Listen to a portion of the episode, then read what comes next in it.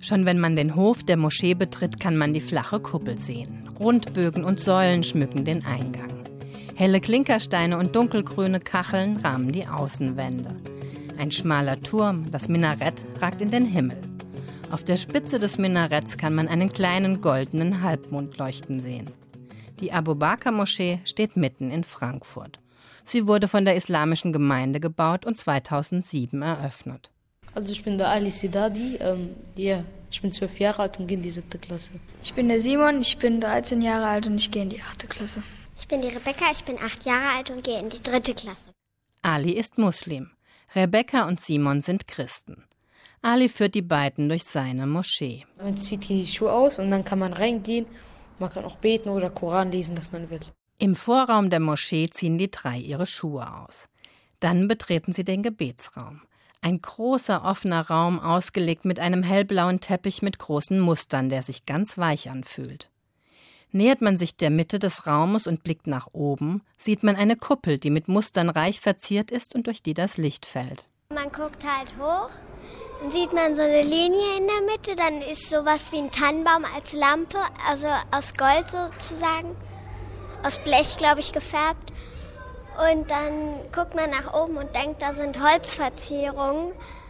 Aber eigentlich sieht es eher aus, wie wenn da, wenn da Bienen so Waben gemacht hätten.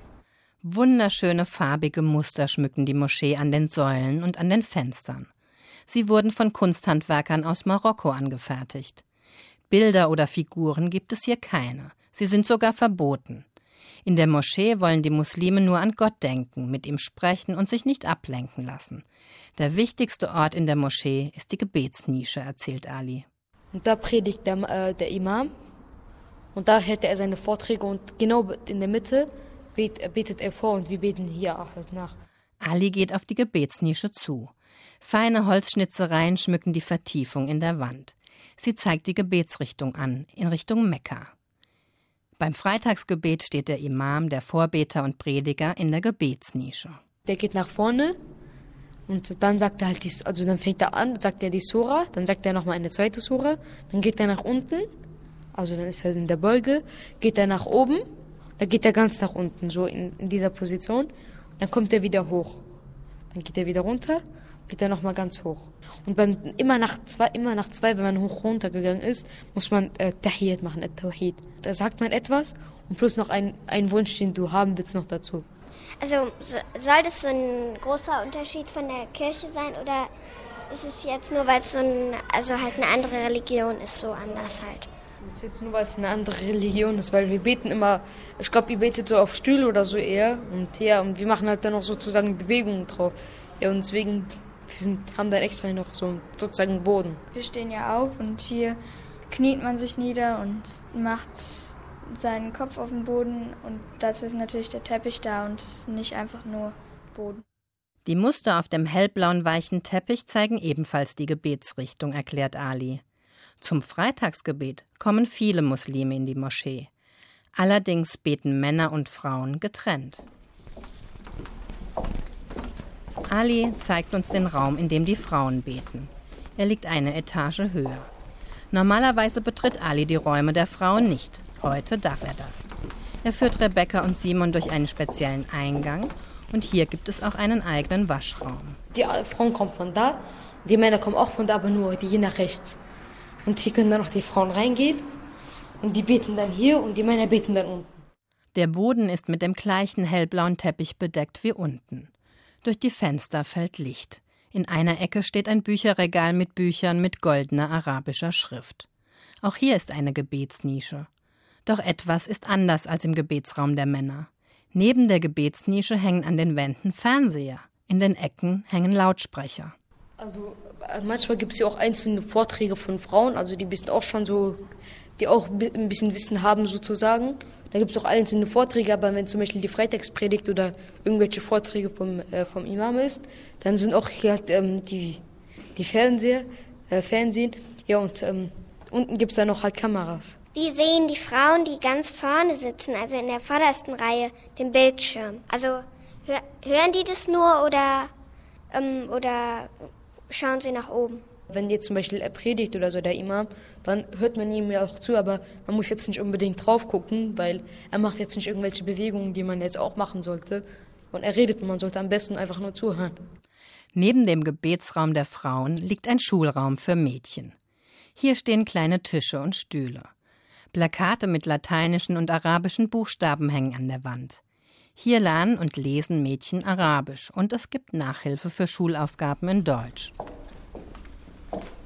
Nachdem Ali mit Rebecca und Simon die Gebetsräume und die Sonntagsschule angeschaut hat, führt er die beiden wieder in die unteren Etagen. Hier ist ein, ähm, ein Raum, aber der ist meistens offen. Das ist für zum Beispiel, wenn wir jetzt Tarawih beten, das Gebet, also nach dem Isha-Gebet, nach dem Nachtgebet.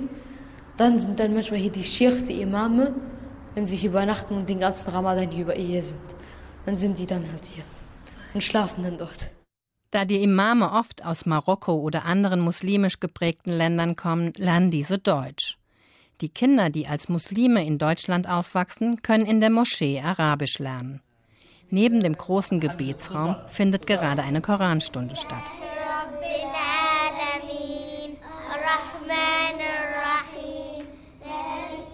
Die Kinder sprechen die erste Sura aus dem Koran. Der Koran ist die heilige Schrift des Islam. Muslime glauben, dass im Koran Gottes Wort zu lesen ist. Ist der Koran. Also man sieht hier, hier fängt eine neue Sura an und hier sind auch verschiedene Sura. Also es ist zum Beispiel jetzt eine Sura und da gibt es auch viel, viel größere. Zum Beispiel jetzt hier bis, kann auch bis zu drei, vier Seiten sein, fünf, sechs Seiten. Man sieht doch was auf der arabischen Sprache. So. Sieht aus wie Chinesisch. Also man, man liest es von rechts nach links, nicht von links nach rechts wie im Deutschen. Ja, also es wirkt natürlich als erstes ein sehr fremd und da es andere Schriftzeichen sind, ein bisschen ja einfach anders, weil man was anderes gewohnt ist aus der Bibel.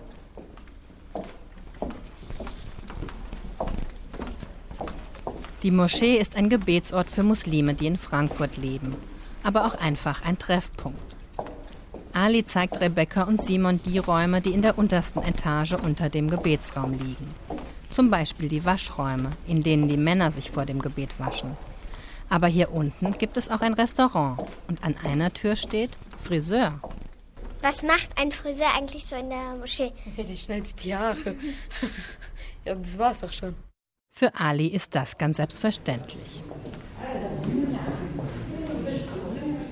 In der Moschee gibt es auch ein Restaurant mit marokkanischen Spezialitäten. Und hier finden sich sogar Telefonzellen und Computer mit Internetanschluss.